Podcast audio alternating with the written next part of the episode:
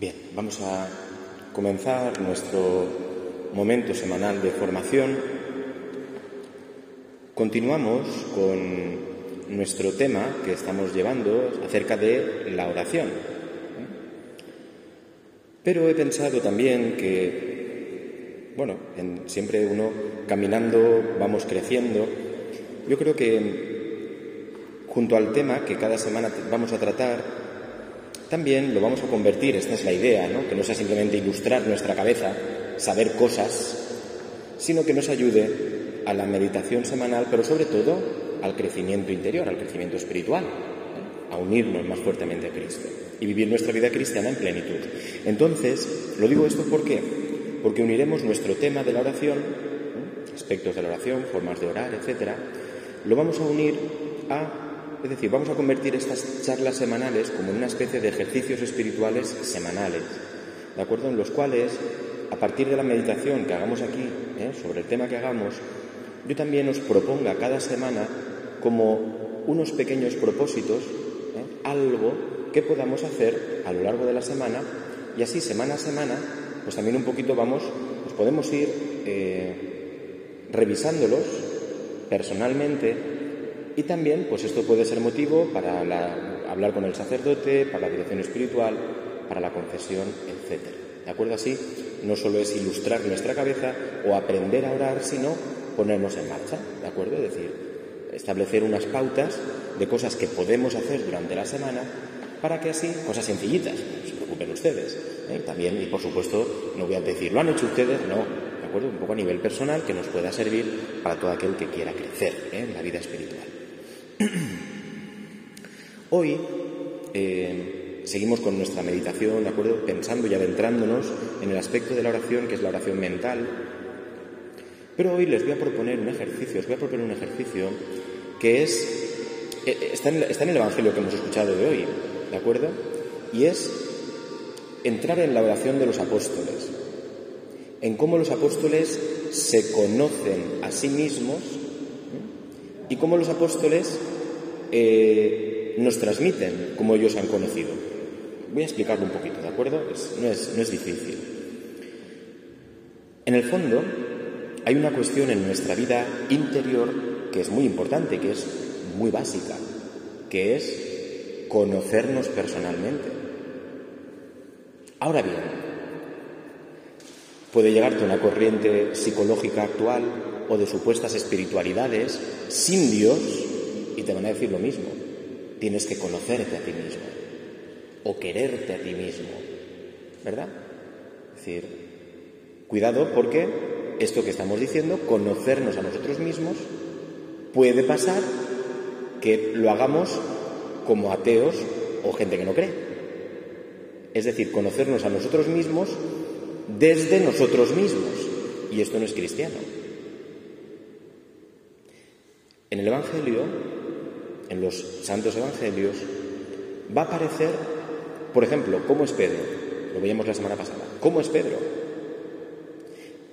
Pedro va a conocer esos Evangelios. Sí, efectivamente va a decir, sí, sí, así soy yo. Pero se conoce desde Jesús.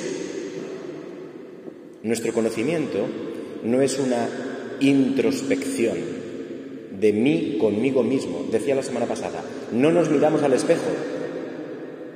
No, es muy injusto. Sería una, una mirada muy injusta. Primero porque está distorsionada. No responde a tu realidad. Pero puede estar distorsionada a la baja o a lo alto. Yo me puedo mirar al espejo y digo, estoy gordo. Y puedo pesar 10 kilos menos que ahora y decir, estoy gordo. Y alguien decirme, no, está flaco. yo, no, estoy gordo. Y puedo pesar. Una persona que tenga la enfermedad de anorexia puede pesar 30 kilos, estar cayéndose y decir estoy gordo. Porque se está mirando al espejo. Y desde su propia mirada se ve distorsionado. Por lo tanto, de nuestra propia mirada tenemos que dudar bastante. Ya digo, está muy bien esas terapias y todo eso que te va a decir, hay que conocerse, pero cuidado, ¿desde dónde me conozco? Porque conocerse desde uno mismo puede ir a la baja, estoy gordo, estoy mal, Pero también puede ser por arriba. Podemos vernos hinchados. ¡Buah! Pues no soy yo guapo. Hombre, tampoco es que sea feo. Pero a lo mejor tampoco soy tan guapo como me creo. ¡Buah! No hay nadie más guapo que yo. Hombre, cuidado. No hay nadie más listo que yo. No hay nadie más. Cuidado, porque es otra mirada distorsionada, pero a lo alto. ¿De acuerdo? ¿Eh? Y también es erróneo, no es un conocimiento real. Entonces, ya digo, este es el peligro de estas espiritualidades sin Dios. Conócete a ti mismo. Hay muchos libros que hablan de esto, ¿eh? el autoconocimiento, bla, bla. Ven. Pero el problema no está en eso, que está bien. Está el, el problema está en el desde dónde me miro.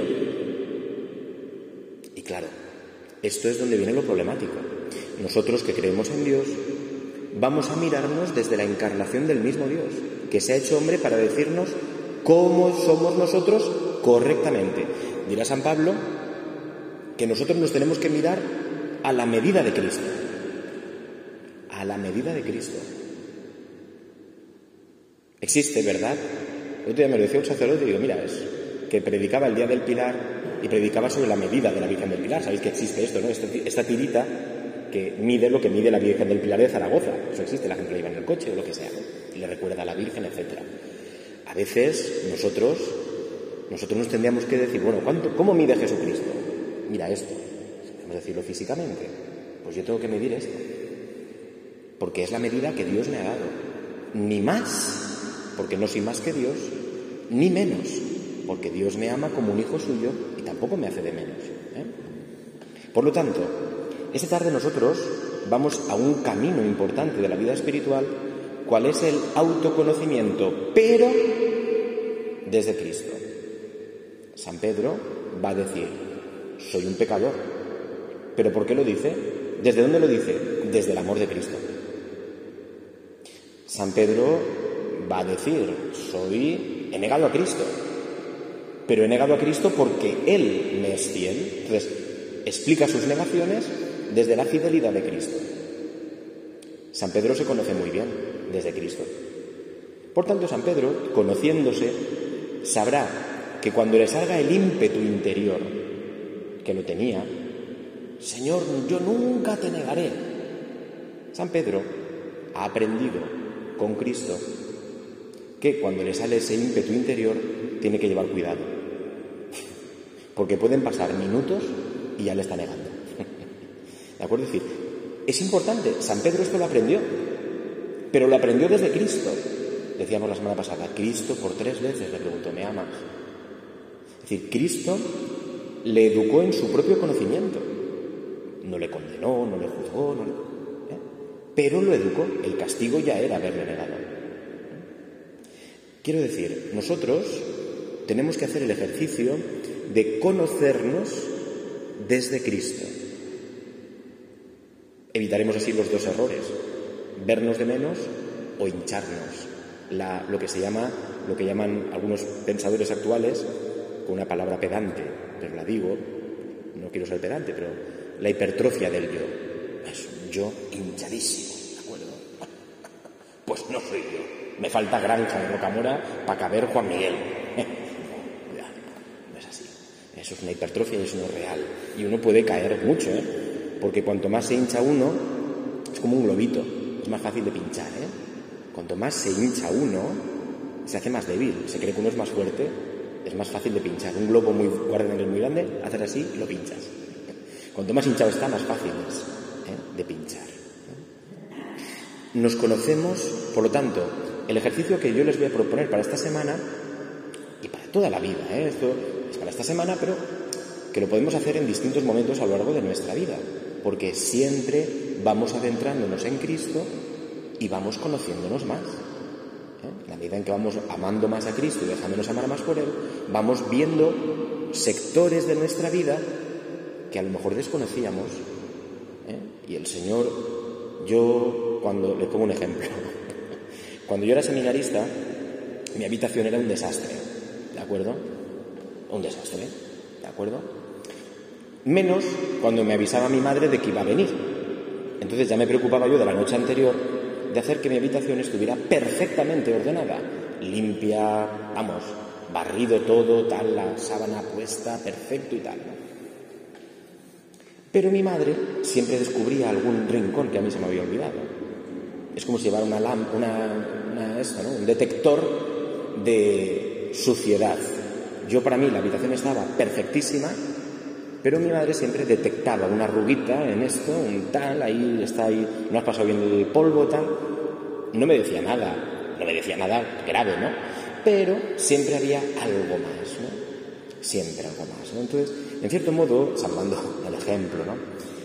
El Señor también, en nuestra relación con Él, va descubriendo siempre algunas partes de nosotros. No solo tienen que ser negativas, sino partes hermosas, rincones que desconocemos. Uno viaja a Madrid y puede conocer mucho de Madrid, pero siempre es tan grande que siempre descubre un rincón nuevo. No tiene por qué ser malo, es un rincón bonito, ¿de acuerdo? ¿eh? un sitio bonito, a lo mejor un bar donde has comido, un. Siempre hay algún lugar hermoso también por conocer. Cuando algo es grande y como nuestra alma es tan grande, a la medida de Dios, pues siempre hay rincones hermosos para descubrir. O sea, conocernos no solo ver lo malo. Pedro, conociéndose, también recuerda cuando Jesucristo le dijo, tú eres piedra, eres piedra, tú eres piedra, roca le pone el mismo nombre de Dios. En el Antiguo Testamento a Dios se le llama roca muchas veces. Le pone el mismo nombre de Dios. Pedro también se sabe valoradísimo por Cristo. Pero valorado, vamos, hasta el punto de compartir el mismo nombre. Es decir, el conocimiento también es conocimiento de cosas hermosas. ¿Eh? De cosas hermosas. Habrá una parte que será la parte que hay que barrer. Pero a lo mejor hay otra parte que hay que realzar. ¿eh? Que hay que realzar. Conocerme desde Jesús. Y es curioso porque el que se conoce desde Jesús, fijaos que el Evangelio, en el Evangelio se convierte en palabra de Dios, nada más y nada menos. El que se conoce desde Jesús, en el Evangelio se convierte en palabra de Dios, hasta el punto de que nosotros podemos leer el Evangelio y ver en Pedro, en Juan, hoy en Judas, en Simón, tal. Es decir, ver una palabra de Dios para nosotros. Si tú te conoces si tú te conoces desde Cristo, serás para ti mismo y también para los demás una palabra de Dios, un cauce de la palabra de Dios para los demás. Bien. Segundo punto, ¿qué tengo que conocer de mí mismo? Cuanto más me conozca, pues también me puedo hacer más fuerte, aunque lo que conozca sea debilidad. San Pablo nos va a decir, cuando más débil soy, entonces soy más fuerte. Cuando descubro mis debilidades, puedo poner o pedir el remedio. ¿De acuerdo? Mi casa puede tener tres puertas, dos de ellas muy seguras, es un ejemplo, dos de ellas muy seguras, muy fuertes, pero hay una que la cerradura está fallando y por ahí puede entrar el ladrón. Pues si yo sé que estas dos son más fuertes y más débil, pues tendré que poner mi empeño en esa puerta más débil. Está claro, ¿no? Si yo sé que cuando llueve esa parte de la casa pues puede haber goteras, pues yo tendré que cuidar que ahí no llueva o que si llueve reforzarla. O anticiparme a que llueva cuando haga buen tiempo, a que me arreglen ese trozo, porque si no cuando llueva caerán goteras. Pues nosotros también, desde Cristo, también estamos llamados a conocer todo Quizá también, y de una forma especial, nuestras debilidades, pero también nuestras fortalezas. Siempre digo lo mismo, cuando hablo de esto siempre digo lo mismo. Yo ahora cojo a Pilar, que la tengo aquí delante, siempre me pilla, siempre, hija mía, te cojo siempre a ti porque te tengo aquí. Entonces yo cojo a Pilar y, le, y si yo a Pilar ahora mismo le preguntara, Pilar, dime cosas malas de ti. Pecados. Pues Pilar cogería, saca la lista y empieza, po, po, po, me falta tiempo. Pero pecados como también puedo tener yo. Pero a continuación le podría preguntar, Pilar, dime cosas buenas de ti. Espérate que piense. Cuando nos preguntamos por lo negativo, sacamos el listado. Pero cuando se nos pregunta por lo positivo, por lo bueno, a ver, no me lo estoy inventando, porque Dios ve al hombre cuando lo cree y le dice, es muy bueno. Pues mira lo que bien, ¿no? Cuando se nos pregunta por lo bueno nos paralizamos. Y eso es un síntoma de que en nuestro interior puede haber alguna enfermedad. No ver lo malo ya es una enfermedad, pero ver solo lo malo también es una enfermedad. ¿De acuerdo? A ver si vamos a ser, no sé si hay alguien así aquí presente, no lo sé. A ver si vamos a ser como esas señoras que viven de 24 horas, señoras o señores, vamos a decir para que los feministas no se enfaden, que viven de 24 horas 23 en el ambulatorio. ¿A que conocen alguna persona que se pasa el día entero en el ambulatorio, ¿de acuerdo? Contando sus penas. Siempre tiene cosas malas, hay gente que vive. Yo recuerdo en mi pueblo o en algún sitio donde he estado que había gente que era todo el día en el ambulatorio. Y genial, no puede, no puede estar tan, tan mala, tan enferma todos los días allí. A veces sabemos, es tan malo, o sea, es tan signo de una enfermedad interior, solo ver lo malo, o sea, no ver lo malo como solo ver lo malo, y no ser capaz de ver lo bueno. Conocerme desde Jesús. ¿Qué tengo que conocer? Ya digo, desde Él. Por ejemplo, Jesús, si yo me pongo delante de Jesús con sinceridad, Él me va a mover siempre interiormente al bien. Jesús nunca te va a mover al mal. Haz la prueba. Tú ponte ante sagrario, si quieres horas, a ver si Jesús te va a mover a hacer algo mal. No. Siempre al bien. Siempre al bien se ver bien con el otro. Tiene una manía Jesús con el otro que siempre te va a mover a hacer el bien, nunca el mal. Entonces tú te pones delante de Jesús que te mueve a hacer el bien y empiezas a descubrir en tu interior una resistencia a eso. Corre y perdona a ese. No. Es que le tienes que perdonar, hombre. Serás tú más feliz el otro también. Pero no. Y empiezan a aparecer las resistencias. Por eso digo desde Jesús. Jesús me dice eso y yo empiezo a descubrir que en mi interior hay resistencias al bien. Hay resistencias al bien. De mil formas. Pueden ser justificaciones. Muchísimas. Muchísimas. Somos un saco de justificaciones continuas. Con lo fácil que decías que sería decir, Señor, no porque no me da la gana, pero no le decimos eso. No somos tan valientes para decirle al Señor, no voy a pedirle perdón porque no me da la gana. Somos más sutiles. Señor, es que se portó mal conmigo, ¿eh? Empieza ya la justificación número uno. Abrimos el saco, empieza la justificación dos. Es que, Señor, te da, ¿eh? Tú no conoces bien a esta persona. Justificación 2. Justificación 3. Pues hombre, voy a ir si me dice que no. ¿Y si tal? Pues no sé cuántos. Pues no. Pues que venga él. Pues no sé cuántos. Resistencias al bien. Justificaciones. ¿Cuáles son tus justificaciones? Pregúntatelo. Porque cuando delante de Jesús, vuelvo a decir, de Jesús que me mueva al bien, porque Jesús conmigo nunca se va a justificar. Cuando yo le pido perdón, Él me dice, te perdono. No va el bien, Jesús lo hace pronto y sin preguntarse nada. Lo hago contigo el bien, punto. Nosotros tenemos resistencias. ¿Cuáles son esas resistencias? Señor, tú el bien que te pido me lo concedes, aunque yo inmediatamente no lo vea, aunque yo esté ciego a ese bien, tú me lo estás dando. Yo esta mañana lo pensaba. Cuando empiezo la oración, por gracia de Dios, por supuesto, no por mis fuerzas ni por yo digo, ven Espíritu Santo, llena los corazones de tus fieles. Y esta mañana, eso que siempre digo muy maquinal, medio durmiendo, esta mañana digo, Señor, si yo te pido el Espíritu, tú me lo, lo acabas de dar. Para yo estoy durmiendo no me entero. Te he pedido el Espíritu. Y tú no se lo niegas a nadie. Me lo has dado. Y yo ni me entero. Estoy aquí durmiendo, preocupado, pensando en a ver si este rato se va. Y me ha dado el Espíritu. Cuando le pedimos a Jesús el bien, Jesús es rápido es automático. Lo que le pidamos nosotros también, aunque no lo veamos en ese momento. Pero nosotros nos resistimos al, bien. ¿Cuáles son tus resistencias? ¿Cuáles son tus justificaciones para no hacer el bien? ¿Qué te pide Jesús? ¿Acaso soy yo el guardián de mi hermano? ¿Soy como en la parábola del samaritano que pasa uno, tiene prisa, pasa otro, uh, a ver si me mancho, pasa otro, a ver si... No, no, Señor Dios, no puedo tocar no puedo hacer esto porque, ¿qué diría la gente de mí, no? Seguimos preguntando, ¿no? ¿Cuáles son tus justificaciones al bien? Si tú te pones delante de Jesús, Jesús te va a mover al bien. Pero Jesús también te va a invitar siempre a la sinceridad, porque ante Jesús estás ante la verdad. A mí me pasó una vez que una persona me estaba moviendo a mentir.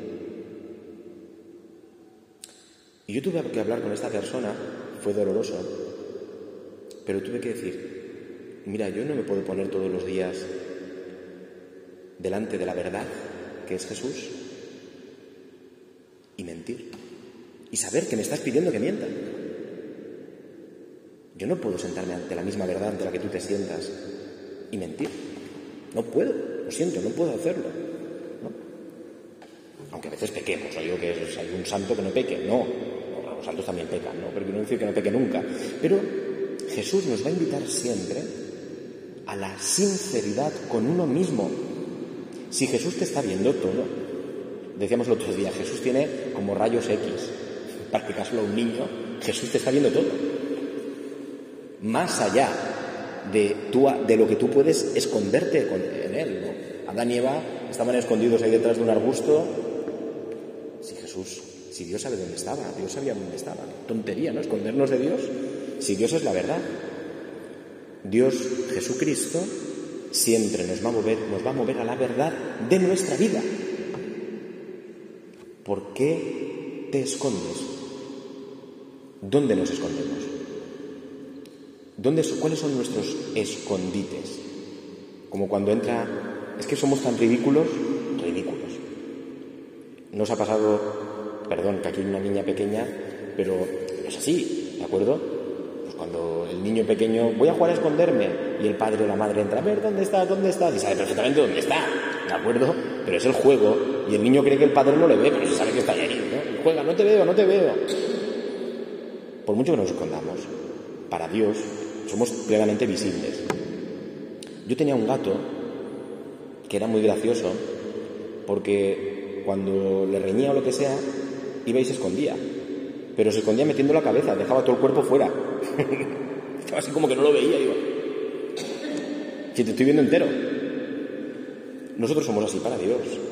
Nos escondemos detrás de cada uno, detrás lo mismo que he vuelto a decir antes, ¿no? De justificaciones, de tal detrás de señores que soy así, no puedo cambiar. Señor, no puedo cambiar. Eso, eso es negar el poder de Dios. Cambia. Tú sabes que eso es una mancha dentro de ti, que no tienes que actuar así. Señor, no puedo cambiar. Es mentira. Si tú sabes que es mentira, estás ante Dios que todo lo puede. ¿Dónde te escondes? ¿Dónde estás escondido ante la verdad? ¿Eh? Jesús siempre te va, te va a mover a la verdad. ¿Dónde te escondes de la verdad? ¿Vale? Son resistencias internas.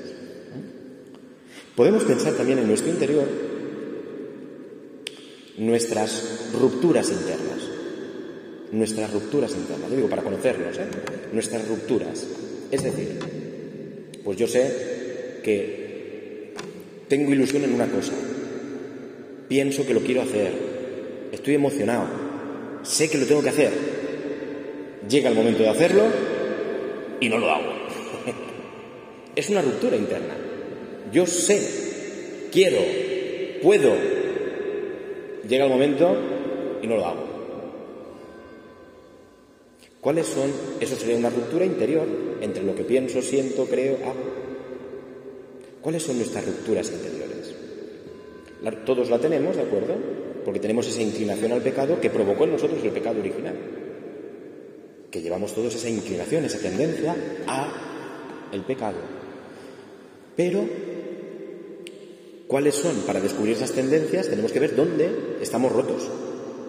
Si tú le llevas la lavadora al técnico y el técnico no sabe dónde está rota, no lo puede arreglar. Si tú te pones ante Dios y no sabes, si tú lo sabes, Él te lo va a mostrar, pero si no reconoces dónde estás roto, ¿Cómo te va a poder el Señor curar? ¿Cómo te vas a poder el Señor reparar si tú no aceptas que estás roto? Señor, estoy roto. La ruptura puede venir, algunos por el pensamiento, porque son muy idealistas. Quiero hacer esto, tal, tal, tal, y luego no hacen nada. ¿De acuerdo? La ruptura puede venir por la voluntad, porque sí, sí, se puede hacer, vamos, tengo una serie de virtudes, no conocemos a veces personas, ¿verdad? O incluso nosotros que, pues, si esta persona es capaz de esto, de esto, de esto, de esto, de esto, pero ahí está, tirando el sofá, no hace nada. Y es muy capaz, pero no hace nada. Hay una debilidad de la voluntad, una ruptura interna, una desconexión entre mi voluntad y mi pensamiento. O tengo mucha voluntad, tengo fuerza, tal, pero luego mis acciones son contrarias. ¿Cuáles son mis rupturas interiores?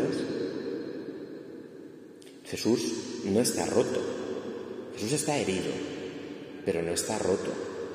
Y en él nos hace ver, ¿eh? ¿de acuerdo? Podemos ver nuestras rupturas. Jesús piensa, su voluntad es movida y actúa al modo de Dios. No hay una ruptura en Jesucristo. Si Él te ama, su voluntad va a ser amarte y sus acciones van a ser amarte. No va a haber una ruptura. Nosotros sí. Pero desde su unidad interna nos miramos a nosotros y podemos descubrir cuáles son nuestras rupturas, pero precisamente para saberlas, conocerlas. Si las conoces, podrás. Yo recuerdo, es una tontería, ¿no? Pero yo recuerdo que también voy al seminario, ¿no? En el seminario, cuando sonaba la alarma de mi despertador, yo tenía muy buena voluntad, yo quería mucho al Señor, yo quería rezar, sabía que la oración era fundamental en mi vida. Ahora bien, como el despertador estuviera en mi mesita, al lado de la cama, no sé por qué mi mano hacía así, y lo apagaba. Me giraba y seguía durmiendo. Un lío. Ya no llegaba tarde a rezar, me reñían, yo me sentía mal. ¿Yo qué hacía? Pues como sabía que mi mano hacía así automáticamente, ¿de acuerdo? Yo me ponía el despertador lejos, de forma que yo me tuviera que levantar. Es una tontería. Pero bueno, era una lucha contra mi voluntad o mi cuerpo, que en ese momento yo no sé, reaccionaba parando aquello, ¿de acuerdo? Pero yo me ponía al medio para decir, no, no, yo quiero, yo tal, ¿no? Luego entraba el pecado, que a veces me levantaba, me apagaba y me volvía a acostar. Pero eso ya es el pecado. Pero yo había puesto el medio. Yo había puesto el medio. Si era, van a creer ustedes que soy un sinvergüenza. Un poco, un poco sí, ¿no? Pero, y todos tenemos nuestro pecado. Pero uno se ponía al medio. Como yo sabía mi debilidad, yo me ponía al medio para eso. ¿Por qué? Porque quería responder a Jesús, que me pedía ven a mí, etcétera, ¿no? Bien. Podemos también eh, mirar nuestro interior y mirarlo desde unos de los santos algunos lo llaman un defecto dominante. Un defecto dominante. Pues yo puedo tener varios defectos, pero hay uno que a lo mejor es el que más sobresale o el que más me duele. Seguimos con el ejemplo de la pereza. Puede ser, por ejemplo, la pereza. Pues mira, yo a lo mejor soy tal, soy tal, soy tal, pero el que más me, me rompe a mí es la pereza. Para esto, para lo otro, para tal. Bueno, pues lo sabes. Y si lo sabes y lo reconoces, es que el problema es que a veces no se reconoce. Ponemos excusas. No es que me acosté muy tarde. No es que he dormido mal. No es que a medianoche se cayó un trueno y me despertó. No es que... Mira, no te has levantado, punto. Tienes pereza. Cuando uno lo sabe, pondrá los medios con el Señor. Primero no se, no se sentirá odiado por el Señor, atacado. Sabrá que es posible. No es lo mismo que miras al espejo. Sabrá que es posible, sabrá que tal. Y entonces, ante la verdad que es Cristo, yo me miraré y diré, vale, este defecto es el que domina sobre todos. Bueno, pues voy a intentar poner en mis fuerzas y con la ayuda de Dios un remedio. Porque por ese defecto muchas veces voy a perder agua. es la tubería que puede tener una bolladura, puede tener un doblado, pero si hay una grieta se sale el agua o pierde presión. Entonces, mejor la bolladura no nos importa tanto ahora, el que esté doblada no nos importa, lo que hay que hacer es taponar para que no pierda presión, el defecto dominante. Vamos a taponar eso, lo tienes que conocer y ante Cristo reconocerlo y saberte amado también con ese defecto. ¿Vale? Saberte amado siempre, pero eso se hace ante Cristo. Y ante Cristo con sinceridad, ante la verdad, entonces yo intento poner remedio. No digo que lo vaya a vencer solo por conocerlo. No, es otro error. Creer que porque conozco mis errores ya no voy a cometer ninguno. No, tengo que pedir la gracia. Y soy pecador, eso tengo que saber lo que tenemos nuestros pecados. Defecto dominante. También, porque si lo conocemos, puede pasar que Dios a veces nos deje ese defecto dominante. Dios puede hacer así y quitarlo, ¿eh? sin nuestra colaboración. Dios puede hacer así y dejas de ser perezoso. Pero a veces Dios lo deja para qué? Tiene una intención. A lo mejor, si, pongamos el ejemplo, no es, bueno, no es mi caso, no, no voy a confesar con ustedes, pero imaginemos que yo soy perezoso. Ese pecado, si yo no tuviera el pecado de la pereza, a lo mejor yo no iría a confesarme. Porque es el pecado que más me duele y el que más otra vez he caído, venga. Y ya como que ese me ilumina a todos los demás. Hay un pecado que a veces Dios deja, un defecto, un vicio, lo que sea, para que yo sea humilde. San Pablo dirá, tengo un aguijón de Satanás que me está continuamente aguijoneando. Siempre. Pero yo sé que el único que me puede librar de esto es Cristo. Y Cristo me dice, te basta mi gracia. A lo mejor si uno lo pudiera vencer rápidamente todo, se creería que es Dios. Creería que no tiene pecados. Tampoco es tan importante esto de nosotros. Es una bolladura, tampoco pasa nada. No. A veces, Dios, Señor, ¿por qué no me quitas este pecado, este defecto? Para que seas humilde. Tú hazte humilde de verdad con ese pecado. Reconoce cuánto te amo de verdad créete que no eres Dios, baja de tu soberbia y cuando todo eso Dios lo haya conseguido, entonces a lo mejor te lo quita. Pero hay pecados que a lo mejor nos van a acompañar toda nuestra vida.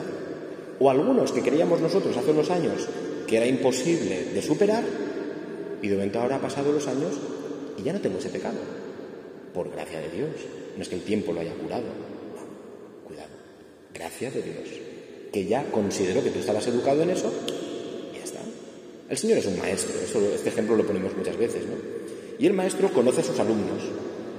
Y como conoce a sus alumnos, nos pone exámenes personalizados. No es un examen igual para toda la clase, es un examen personalizado. Y como sé que tú calculas mal o sumas mal, te voy a poner sumas. Y hasta que no aprendas a sumar, no te voy a poner examen de otra cosa. Pues a veces Dios nos pone exámenes continuamente de lo mismo. ¿Otra vez, Señor, me pasa lo mismo? Es que no lo he superado. Es que no sabes. Y el Señor quiere que aprendamos. Y hay recuperaciones continuas. Continuas. El Señor nos pone recuperaciones, no se cansa. En la universidad, a las cinco convocatorias o las seis, ya no te puedes presentar a más. Con el Señor tienes convocatorias diarias para presentarte al examen, hasta que apruebes. Y cuando apruebes, otra cosa. Pero ya digo, nos consideramos alumnos de Jesús discípulos suyos. Y si Dios lo está haciendo, es para sacar algún bien de mi alma. Me conozco desde Jesús. ¿Cuál es tu defecto dominante desde Jesús? Por supuesto, tenemos que conocer, y ya vamos terminando, no quiero hablar mucho más, eh, tenemos que conocer nuestros pecados, cuáles son los pecados más habituales, a veces habrá pecados más graves, pecados mortales, ya los repasamos aquí una vez, puede haber pecados veniales, que no es tan grave la materia, pero es pecado, tenemos que saber que los pecados veniales nos van predisponiendo para el pecado mortal. No, yo es que no hago nada. Pues lo de siempre, es que lo de siempre te predispone para lo no de siempre. Vale, no tengo pecados veniales, pero tengo muchas omisiones, sé que hay cosas que debería hacer mejor y no las hago. O sea, hay una lista de pecados que también los tenemos que conocer ¿eh? desde Jesús. O sea, yo conozco que soy pecador desde mi Salvador. Si no tengo un Salvador, ser pecador sería tremendo, sería un infierno ya. Pero yo me miro a mi pecador desde mi Salvador. ¿Mm? También tenemos que conocer nuestros puntos, nuestros, nuestras virtudes. Es bonito, es hermoso. Tenemos, somos un árbol donde hay frutos de virtudes, actos que son buenos, que son virtuosos, que nos disponen con facilidad para hacer el bien. Y tenemos todos virtudes. Yo les conozco a ustedes más o menos, pero puedo decir virtudes de la gente que tengo delante, ¿de acuerdo? ¿Eh? Es decir, todos tenemos virtudes. Imagínate Dios, las virtudes que Él quiere hacer florecer en ti. Él sabe. Es como a uno le mandan un saco de semillas Y si yo no sé de qué son las semillas, pues las miro y para mí son todas iguales. Ahora bien, una persona que entienda de semillas dirá, de esto sale una lechuga, de esto sale un calabacín y de esto sale una tomatera, ¿verdad? Porque las conoce.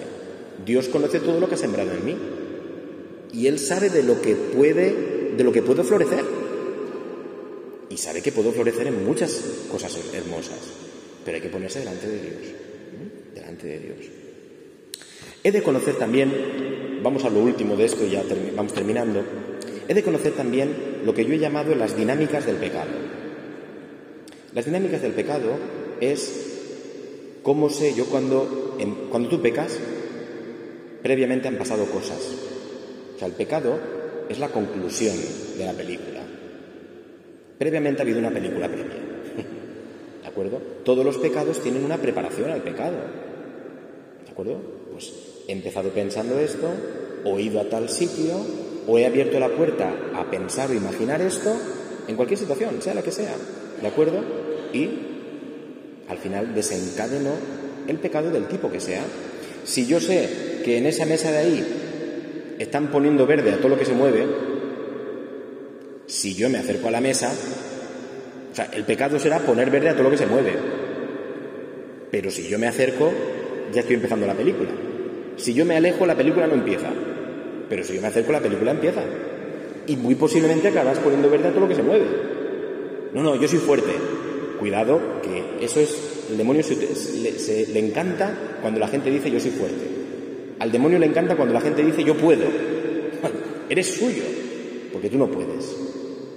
Porque tú no puedes. ¿Cuántas veces hemos dicho yo puedo? Yo voy allí a la mesa donde están poniendo verdes a todo el mundo y yo no voy a hablar. Y has hablado. ¿Cuántas? No digo de la mesa donde ponen verde, piensa el pecado que quieras. ¿Eh? No, no entiendo. No lo entiendo. Es que no, te entiendo. No te, no te, entiendo, lo siento. Es que ahora luego, me lo dices. Bájate la mascarilla. Dime. ¿De los? No lo entiendo. ¿Eh? Es, que no es que no se te oye. No es que no te entiendas, es que no se te oye por el eco que hay. Ahora luego me lo dices. ¿Eh? No, es que no lo digo.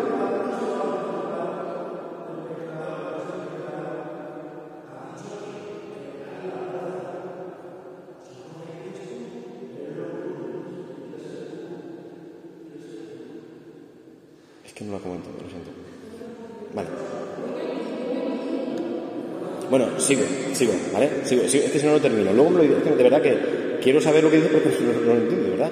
Entonces, eh, cuidado, digo, las dinámicas de pecado. ¿Vale? Es si yo sé dónde puedo caer, si voy caigo. Posiblemente. Me estoy exponiendo a ello, ¿no? Si yo sé que me puedo quemar, si me acerco al fuego, muy posiblemente me quemaré. ¿Verdad? ¿Eh? Entonces, las dinámicas del pecado, ¿qué es? Conocer los caminos que me conducen al pecado. No, no os preocupéis. ¿eh? Conocer los caminos que me conducen al pecado. ¿De acuerdo? Conocer las dinámicas internas del pecado. San Pedro ya sabe que no se le va a ocurrir decir muchas veces, Señor, no te negaré jamás, porque sabe que cuando se lo dice, caerá. Entonces, uno que lo sabe, pues es humilde y se calla a veces y bueno, pues, ¿no? Bien. Eh, decía un sacerdote que nos daba una vez ejercicios espirituales, decía, precisamente hablando esto de las dinámicas del pecado, decía, decía, era un, era un murciano gracioso, el hombre ya murió, y decía este ejemplo. Decía, quien acaba, quien empieza eh, mojando el aceite, acaba mojando el huevo. Es decir, si yo empiezo, yo tengo el aceitico, ¿de acuerdo? Voy mojando, voy mojando y hay un huevo frito, ¡pam! Yo mojo. Es decir, ¿por qué? Porque una cosa me lleva a la otra. En cualquier pecado, ¿eh? El hablar, el decir, el pensar, lo que sea, lo que sea. ¿De acuerdo? Bueno, les voy a poner deberes para el que quiera. ¿eh? Para el que quiera. Ante Jesús, ¿eh? vamos a ponernos y, si pudiera ser escrito, mejor. ¿De acuerdo? Bueno, pensado, pero escrito porque así las cosas no se te olvidan. ¿no? Ante Jesús, que es la verdad, que es el bien, que no está roto, que me ama, que es mi maestro, ante Jesús decir, pensar, ¿quién soy, Señor, ante ti? ¿Cómo soy ante ti? ¿Cuáles son mis defectos, mis pecados, mis tendencias, mis dinámicas de pecado, mis virtudes? ¿Cuáles son, Señor? ¿Cómo soy, Señor? Que me conozca, Señor, desde ti, no desde mi espejo, no desde lo que digan los demás, lo que digan los demás. Desde ti, Señor, que eres la verdad. Que me conozca desde ti. Escribir como eres. Fíjate que los apóstoles lo ponen en el Evangelio. Los evangelistas ponen en el Evangelio lo que le ha pasado a los apóstoles. No pasa nada. ¿eh? Si queremos luchar de verdad el combate de nuestra fe, con la ayuda de Dios, por supuesto, tenemos que conocernos bien en Cristo. Conocernos bien en Cristo. Podemos apuntarlos, ¿de acuerdo? Un diario que comience diciendo, este soy yo, ante ti, Señor. Señor, que me conozca. ¿eh? Lo que les decía de mi madre, que era capaz de descubrir la arruga que yo no había visto. Señor, descúbreme tú lo que a mí se me oculta. Lo que a mí se me oculta por mil historias, también por mi pecado, Señor. Descúbremelo tú, para que yo sea más tuyo, para que mi alma refleje más tu bondad, tu verdad, todo lo que tú quieres de mí. ¿De acuerdo? Ya digo, sin justificaciones, sin escondernos, sin nada. ¿De acuerdo? Esta semana podríamos proponernos, por ejemplo, tener diariamente, aunque sea un momentito de oración ante Jesús, sin móvil, sin nada, sin tal, un silencio, aunque fuera unos minutos solo. Y te vas a preguntar, ¿quién soy, Señor, ante ti? ¿Cómo soy, Señor, ante ti? Muéstrame, Señor, incluso lo que se me oculta. ¿Vale? Es decir, lo podemos hacer. Y esto puede servir para decir, bueno, pues luego voy a confesarme de qué me confieso. ¿Eso? Yo, pues mira, pues esto a lo mejor no sé tal. Me gustaría, ¿de qué puedo hablar yo con el sacerdote? De esto. Es decir, tenemos nuestro pequeño diario, que es como una hoja de ruta, que el Señor lo cambia, lo quita, lo pone, pero nosotros tenemos un camino. Dedicamos, como estamos diciendo estos días anteriores, un tiempo a la meditación, podemos meditar el Evangelio como estamos haciendo, pero de fondo, Señor que me conozca, Señor que me conozca. Y también nos abrimos a conocer y a humildemente descubrir cosas de nosotros, pero porque va a ser el Señor el que nos va a curar. Cuando vas al médico y te dice, desnúdese, no quiero desnudarme. Mire usted, es que si tengo que ver lo que le pasa a usted, se tiene que desnudar. Pues no me quiero desnudar, pues váyase. Porque entonces no puedo hacer nada. Pues ante Cristo, que ya estamos desnudos. Él te dice, muéstramelo tú. Muéstramelo tú a ver hasta dónde tú conoces de ti mismo. ¿no? Vale, termino ya con esto. Es la tarea que podemos ponernos para esta semana. Así estamos todos, o el que quiera, en una misma tarea. Y es bonito porque incluso podemos pedir unos por otros para que el Señor nos vaya dando luz unos a otros en esa tarea de conocerle a Él y desde Él conocernos a nosotros. Le pedimos también luz, y con eso terminamos, a la Santísima Virgen María.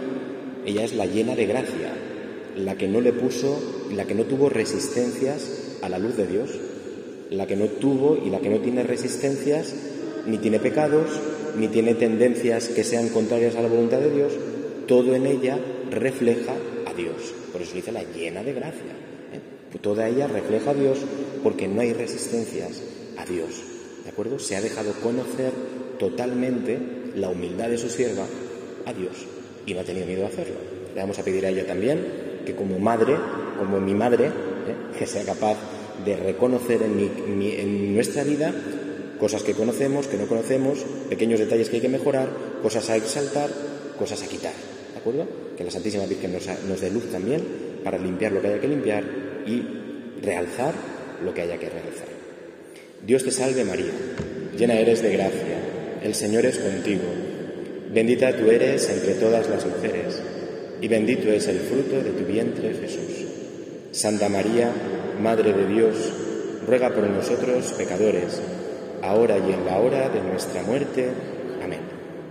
Pues buenas noches y ánimo. ¿eh?